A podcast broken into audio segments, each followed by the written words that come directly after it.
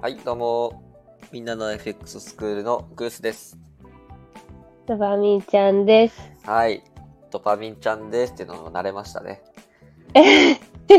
もう自分のものになってきてますね。はい。いや、いいです。だってもうこれ実は10回目なんですよ、放送。はい。あ、まだ10回ちょっとやるか。まあ、一応ね、100回はね、やろうっていうふうに2人決めてるんで、ね。うん。まあ、10分の1。まあ私的には結構楽しくやれてるんでいいかなと思いますけど。はい。はい。一応今の言わせたかあるかな大丈夫かそんなことないですああ、よかよ。ったよかった。ありがとう、ありがと う。あのね、視聴回数もね、だんだん増えてきて、お、そう。で、最近ね、増えてるのが、何回目だったかな、?4 回目とか5回目に話した、日銀の政策方針についてっていう動画が伸びてるんです。ああ、やっぱ気になりますよね。そう。まあね、ファンダメンタルについて話すコンテンツが少ないっていうのもあるのかもしれないけれども、関係してるのが、あの、最近、エールドカーブコントロール撤廃するんじゃないかとか、は金利い。上がるんじゃないかっていうのもありますし、日本株がね、今すごい堅調、調子いいですよね。ね。めっちゃ調子いい。調子いいですよね。で、これを、あのーまあ、知るにあたって、なんで今、日銀のちょ株調子いいのかっていうのも、あのね、コンテンツの配信見てもらえば、わかるとこなんで、ぜひもう一回見ていただければとは思ってます。はい。でなんで、今日本の株調子いいと思い ますえ、やっぱ、バフェットさんが日本株買い神神様がね。投資の神様が来たからね、日本に。あの、ゴール、あの、ゴールデンウィークのね、時にね、日本株買ってましたね。はい。 でもさすが、まあ、あれ本当さすがやなっていうか、でもバフェットさんがね、買うと逆行するっていうのも一応あるんですよ。えー、それは知らないです。まあちょっと意地悪な話をすると、バフェットさんがそういう発言します。はいじゃあそこにお金を投資しましょうって言って、お金が集まるわけですよ。はい。でもそこが、言ったら頂点になりやすい。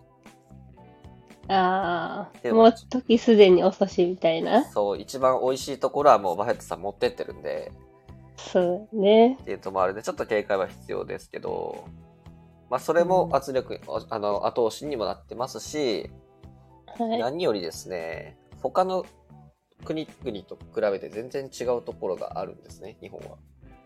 はい。これ金利水準なんですよ。はい。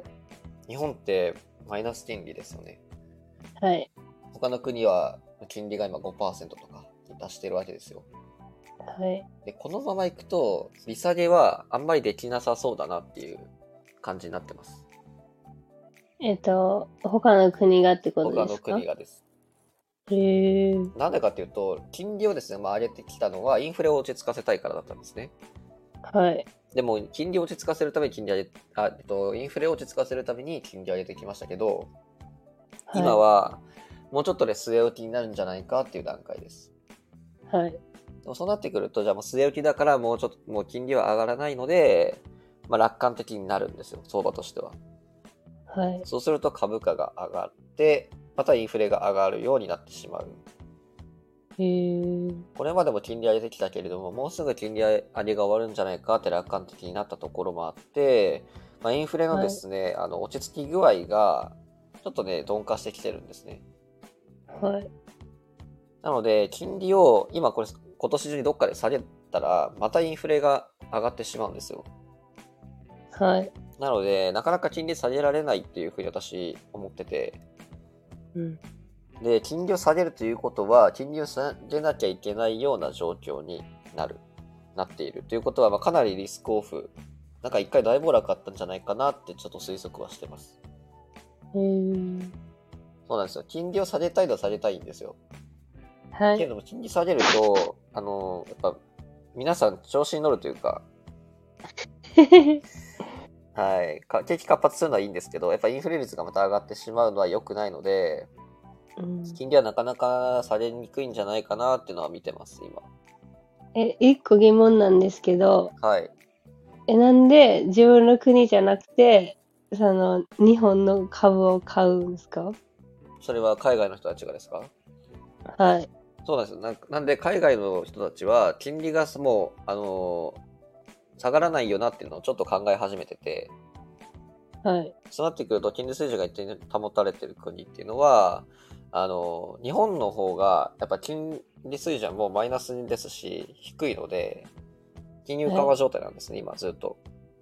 はい。で今日本はインフレ今し始めてる段階ですやっとはい。物価もちゃんと上がってきてで賃金も上がってきてすごく景気がいい状況ですねそはれにい比。べて金利もまだまだ低いといったところで、まあ、今から株が上がりやすいんですよ日本がはい。だから投資した投資先として集まってきてるっていう段階ですああ、もうアメリカとかはもうすでにもう上がって投資してる人が多すぎるから、日本が誰も手つけてないし、じゃあ日本にターゲットを置こうみたいな感じですかまあ手ついてないってよりも相対的に見て比較したら日本の株を今買っとく方がいいよねっていう動きになってますえー、まあ、もう一つねあのちょっと危険というか注注視したいのは今あのアメリカの方で米国債の上限問題があるじゃないですか。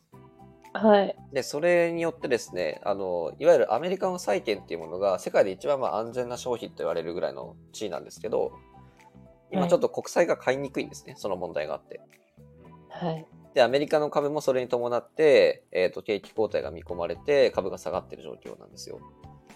うんなんでいわゆる安全資産のうちの一つとして日本株が買われてるっていう背景もあるので、この米国債の上限問題が解決した時はい。に日本の株が投げ売りされるんだったら、まあ、ちょっとそれは怖いですけど、でもそれを加味しても、まあ今からの日本っていうのは、まだまだ金利水準低い。これから今インフレしてきている。そしたら物の値段が上がるってことは、まあ株の値段も上がるのが必然なので、今かはら日本の株は調子よく上がりそうやなと思ってます。い。えー、やっぱ新ニーサとかで政府の後押しもありますよ。うん。ニーサすごい出てくる広告で。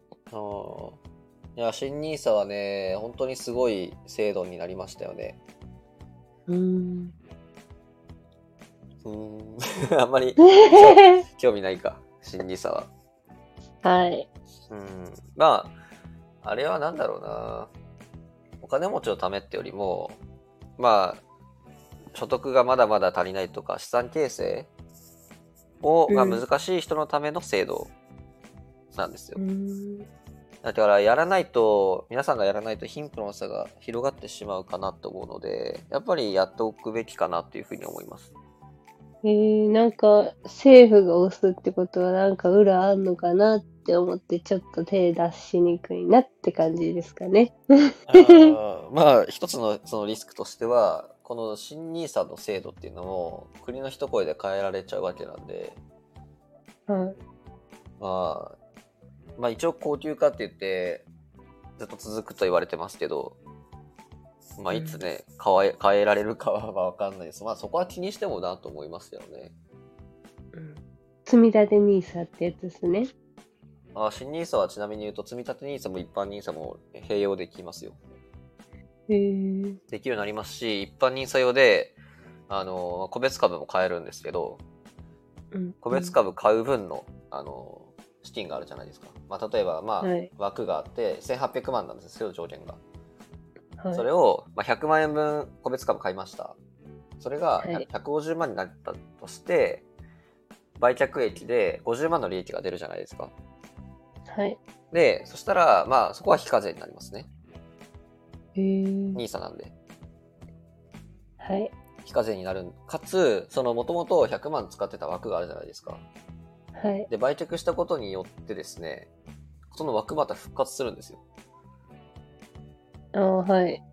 だから自分の投資枠がずっともらえるって感じですこれまでだったら一回それに投資したら、まあ、そこ一回きりだったんですけど売却してもその枠は復活するんでだから自分のなんだろう投資枠まあ非課税と投資枠がちはいょっとあるみたいな感じなので、まあ結構すごい優遇措置としてはいうんういん制度になったなと思ってますうん。まあ、個別株でそんなね、あの、1.5倍とかあんまりないんで、うん。ですけど、まあ、すごいなん柔軟に対応できるような制度になったなと思ってます。まあ、触りやすくなったって感じですね。そうですね。まあ、若いうちからはやっとくべきかなとは個人的には思います。うーん。うん、新ニーサによって、イデコとか確定拠出年金とかのちょっと地位がね、うん弱くなっちゃいましたね。うーん。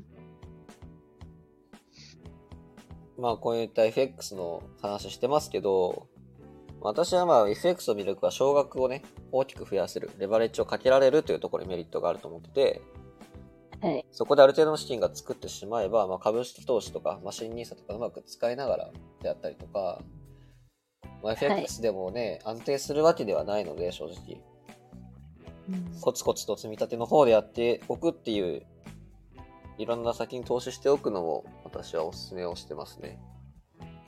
ね。 はい。めっちゃ真面目な話になってますけど。真面目な、真面目なラジオやあ、そかうからね。。真面目だ から。そうか、そうか、そうか。いつものオープニングテーマとは打って違って真面目すぎましたが。 いつもに比べたらね。 まあでもね、そういったお話も、まあ多分新 NISA とか、多分すごい気になってる方もいるかなと思うので、まあ確かに。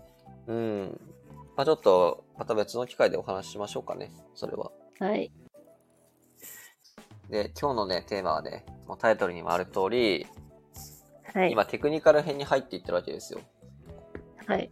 でその中でも、えっ、と、今時間帯ですね。はい。三種の神器と言ってるもののうちの一つ。はい。水平線、時間帯、値幅。このうちの時間帯についての話を今しているところです。はい。はい。で前回はその時間帯の中でも日本時間についてお伝えしましたね。はい。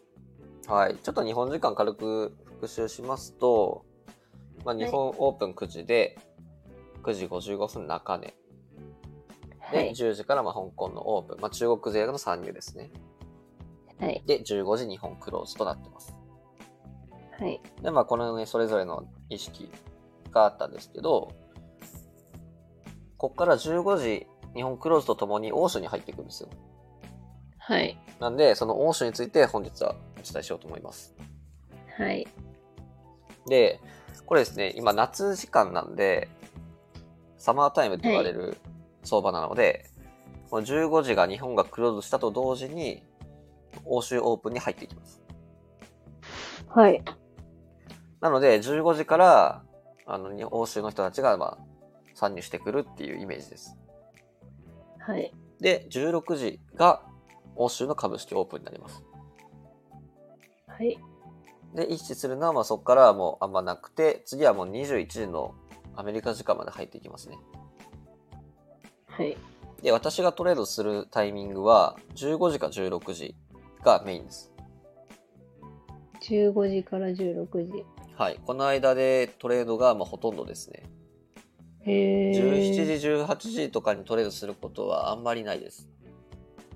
へっていうのも、あの、一応この配信では日本時間から順番に、日本時間の基準にしてるんで、日本時間、欧州、アメリカっていうふうにしてますけど、あの、私的には相場の始まりは欧州だと思ってるんですよ。ーはい。なんでかっていうと、やっぱりその参入者の数がですね、圧倒的に欧州から増えてくるので、うん。そこから方向性が出ることが多いんですね。はい。で、15時っていうタイミングと、16時のこのタイミングに関しては、どっちも実需の動きが現れてきます。はい。なので、ユーロとか、ポンドとか、そう、欧州通貨の買いっていうのが16時とか、16時のタイミングで入りやすいです。へえ。なんで、もし、まあ、ユーロドルとかポンドドルを買おうかなと思ってるんであれば、もちろん、水平線とか、値幅も活用してほしいんですけど、時間帯としては、まあ、15時、16時のタイミングを狙う方がいいです。はい。で、特に15時、16時どっちがいいんかいって話になれば、16時っていうふうにお伝えします。へえ。まあ、これは、あの、やっぱ値幅とか、水平線のタイミングで15時の方が良かったりもするので、どっちがいいとはないんですけど、やっぱり方向性がきちんと出るのは16時からの方が多いんで、まあ時間があんまないとか、どっちを見るのはちょっと大変だっていう方にとっては、まあ16時だけ見ればいいかなと思います。うん。なんで先に15時とかのタイミングで上がってしまってるとか、買われてしまった場合はもうしょうがないなと、思えばいいかなと思いまうすね。んうん。まあ、なんで大事なのは、15時と16時に月10が入りやすいということ。はい。で、特に16時から方向性が出やすいです。はい。まあ、これは株式がオープンして参入者が入ってくるわけなんですけど、なんで、はい。簡単に言えば16時に上か下か分かんないけど、ユーロドル売りか買い適当に入れて、その時に20分後に して、リスクラード1対1にすれば、はいまあ、。そんなに変なトレードにはならないっていう、極端な例ですけど。えー、両立てするってことですかいや、両立てはしないですよ。どっちかに勝てるっていう意味です。ああ。え、それはもうどっち行くかわかんないけどって感わじ。かそんないの、ファン、ファンだとかを加味した上、するみたいな感じですかあ、もう何も考えずに、16時に、あの、買いか売りか適当に選んで、ポチって押して、リスクリワード1対1ギャンブルやないですか、それ。にしても、変なトレードにはならないですよっていう話です。 えー、じゃあ来週から。あで、ここで肝なのがボーナス講座です。あ。 100%のボーナスをここで活用しておくと、うんリスクリワードが1対1でも、入金額が倍になってるので、必然とリスクリワードが1対2になるんですね、結果的に。うんうんまあ、ここから、ちょっと、自分で考えていく。あんまりちょっと言いすぎると良くないうん。の そうで、ですね。あの、ブローカーの方にこの怒られちゃったんで、この話 したら。あーまあ、そういうのはちょっと、みたいな。いやいや何がちょっとやねんと思いながら。なんで、まあ、ボーナスの活用の仕方っていうのは、まあね、幅が出るタイミングでやれば、一か八かでも勝てちゃうね、ボーナスがあれば。ね。まあ、欧州がそのいいタイミングですよって話ですね。はい。はい。で、えっ、と、欧州時間で注意したいのは、あはの欧州時間でできたトレンド例えば16時から17時にかけてトレンドができましたとで、はいそこからあの逆張りというか欧州時間からできたトレンドがアメリカ時間まで継続することってよくあるんですねい。はい。なので、まあ、欧州時間にできた逆張りっていうトレンドの逆張りっていうのを、まあ、するのはあんまり私はお勧めしないですうーん。取るにしても、ちょっとある程度ね幅が出たんでユーロドルとかであのは780ピプスできたんで他のテクニカルうんを使って例えば 200MA の反発であったりとかフィボナッチの38.2とかそういうのを合わさったことによって反発が狙えるんだったらまあスキャルというか10ピプス20ピプス取るのはありですけど欧州のトレンドがアメリカ時間まで継続することはまあよくあるので長く幅を取ろうとするのは良くないです。はい。ここは結構大事です。はい。で、あと、10 15時のタイミングなんですけど、はい。日本時間から、まあ、日本時間の終わりと欧州の入りのつなぎ目になるんですね。はい。なんで、この15時っていうのは日本時間にできたトレンドっていうのを若干調整する動きに入ります。はい。イメージとしては、えっ、と、15時までユーロドル買われましたと。はい。ってなった時には、えー、と15時から16時の間はユーロドルが若干売られる方向に働いてはい。 16時とかちょっと16時前とかにもう一回買いが入ってしっかり上がっていくとか、うんうん。まあ、結構あるので例えば15時16時のタイミングで例えば日本時間見た時に9時から15時の間はユーロドルが30ピプスぐらい上がってるなとか40ぐらい上がってるなっていう時は15時が一回調整入ってから16時から買い入れるとかの方がいいですね。へえ。まあ、逆に15時のこの調整をちょっと取るっていうのもありです。はい。なんで、この15時の調整を取るっていうのが、まあ、私が言ってる欧州トレードっていうやつですね。はい。いやこれも知っておくといいですね。はい。で、まあ、あと、まあ、欧州の時間はね、ユーロドルが買われやすいということは、逆に言うとドル円を売りやすいっていうタイミングになるので、うーん。相関的にですね。はい。なんで、ドル円を売るんだったら、中値を逃したとか、例えば中値の高値を突破してきて、香港でも上昇ですと、ドル円が。はい。時は、まあ、売るタイミングとしては、まあ、ユーロドルが変わりやすい時間帯の15時から16時の間で、狙っていくことが多いです。はい。なんで、まあ、実需も合わせたらね、ドル円が上がりにくい時間帯っていうのがあるので、はい。で結局は、あの、欧州時間の方でトレンドがドル円高であれば、まあ、そこはもう、実需関係ない話なので、はい。そこにはもう逆らわない方がいいですね。はい。っていうのが私が欧州で考えてることで、まあ、あんま多くないですね。うーん。なんで、これから欧州の時間やるんやったら、はい。極論16時だけ見とけっていう。はい。そこで、まあ、毎日はしなくていいですけど、うん。例えばまあリスクオン、リスクオフの相関を見れるんだったら、はい。まあ、リスクオンでユーロドルは上がりやすいので、はい。株が上がってて、まあ、窓開き上で窓埋めを株化してきて、そこから上がりそうな感じであれば、ユーロドルを買いはい。とかでも、まあ、全然勝てますね。うーん。まあ、そ最れは欧州の時間帯で。はい。はい。まあ、ここ最近の動きで言うと、ちょっとね、あのドル円がちょっと強い、まあ、ドルが強い相場になってるんで、はい。リスクオンでもユーロドル上がりにくいとかあるんですけど、まあ、一年トータルとかで見れば相関的には、リスクオンでユーロドルは上がりやすいので、はい。知っておくといいですね。はい。でも、最後に重要なこと忘れてました。月末、期末です。はい。月末、期末の欧州は、ポンドがより買われます。へー。これはアノマリーとも言うんですけど、まあ、いわゆるあ日本時間の方でもお伝えした実需ですね。はい。でもあったように、中根五等日でも月末は注意しましょうって話があったと思うんです。はい。それと同じように、月末はまあ欧州通貨の買い直しも入るので、でその中でもポンドがよく上がりやすいですね。それは欧州の時間帯でってことですかはい。まあ、欧州に限らずですけどね。へーで。もタイミングとしては欧州から買われることが多いです。はい。ちなみに来週は月末ですね。ね。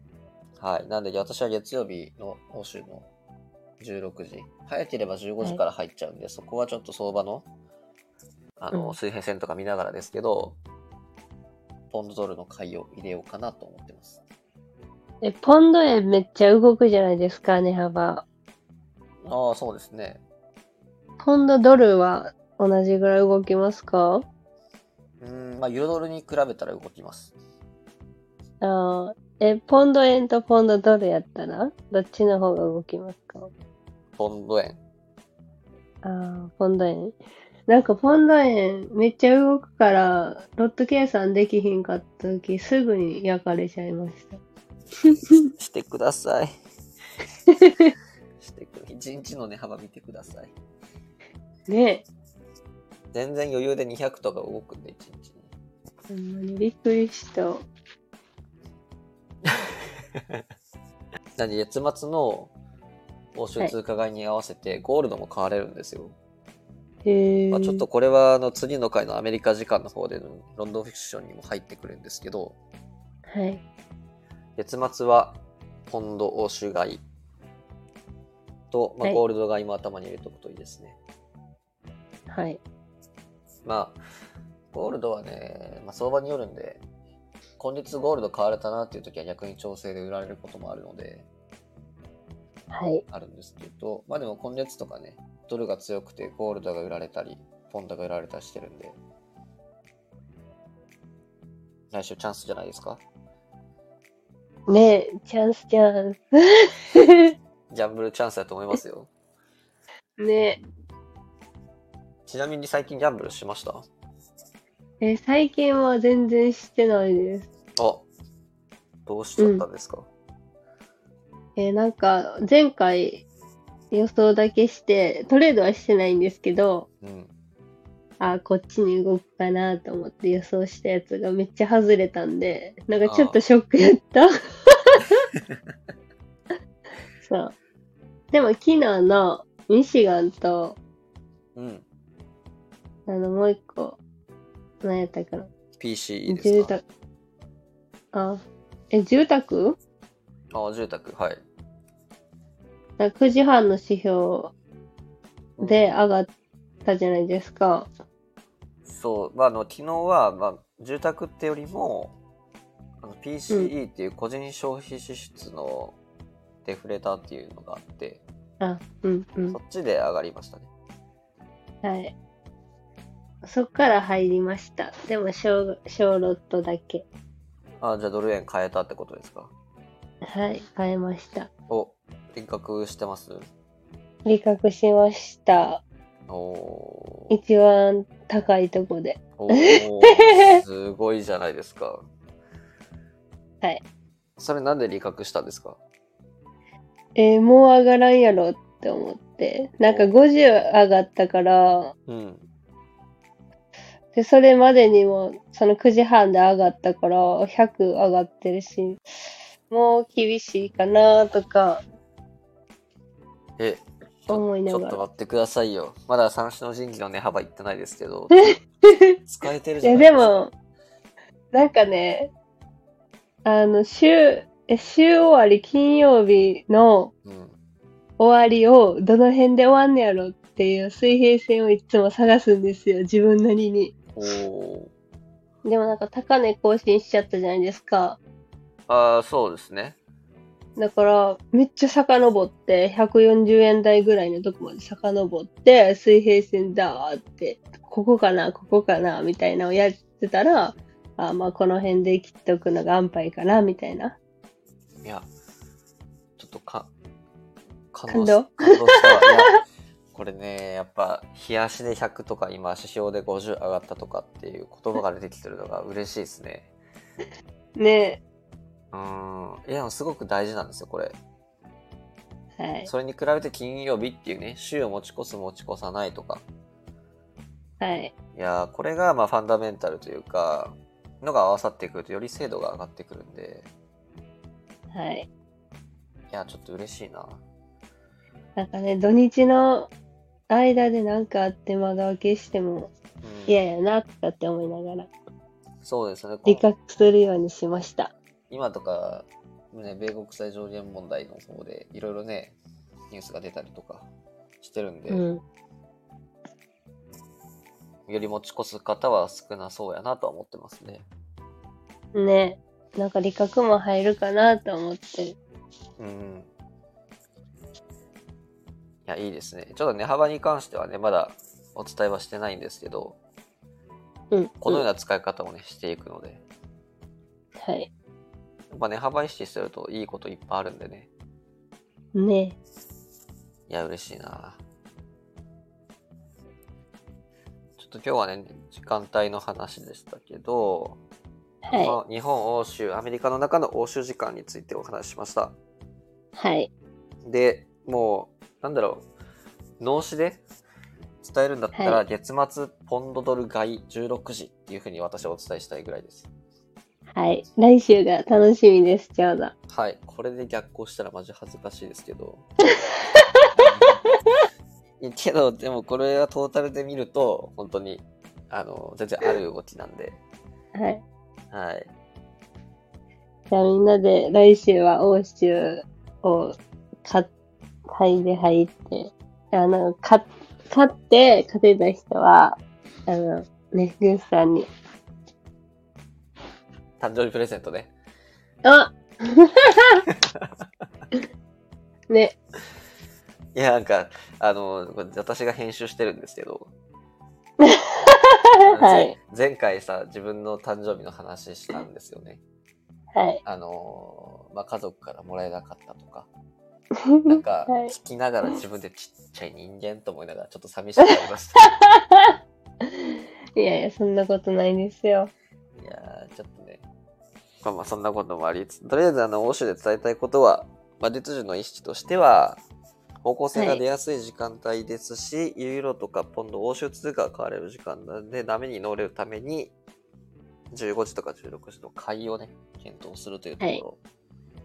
ただし、まあ、方向性が出て、ユーロドル売りとかになると、まあ、かなり下に釣られちゃうので、無理はしない。はいっ。ていうところ。